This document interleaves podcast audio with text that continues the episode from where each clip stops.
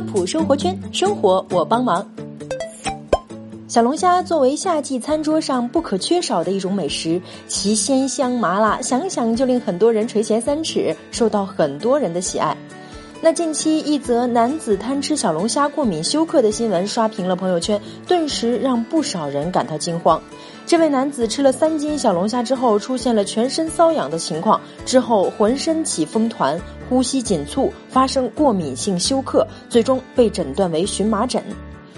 很多人偏爱的小龙虾，怎么还和荨麻疹有关系？小龙虾到底能不能吃？哪些人不适合吃？吃小龙虾前，你最起码要知道这些。吃小龙虾所导致的急性荨麻疹，就是由于对异体蛋白过敏所产生的症状。急性荨麻疹是一种非常常见的过敏性皮肤病，其病因主要可以分为两种：内源性和外源性。内源性诱因一般多为持续性诱因，包括劳累、感染、淋巴瘤以及炎症性肠病等等。另外呢，还有外源性诱因，一般包括物理刺激、食品药品等。相对而言，它的发病情况是暂时性的。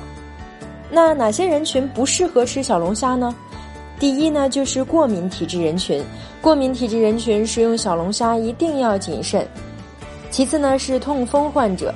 如果正处于病发期，一定不要食用小龙虾，因为属于高嘌呤的食物，食用只会加重病痛。如果没有发病，可以少量食用，建议单次食用量不得超过五十克。吃小龙虾还有哪些需要注意呢？首先，购买要谨慎，一般要尽量选择人工合法养殖场售卖的小龙虾。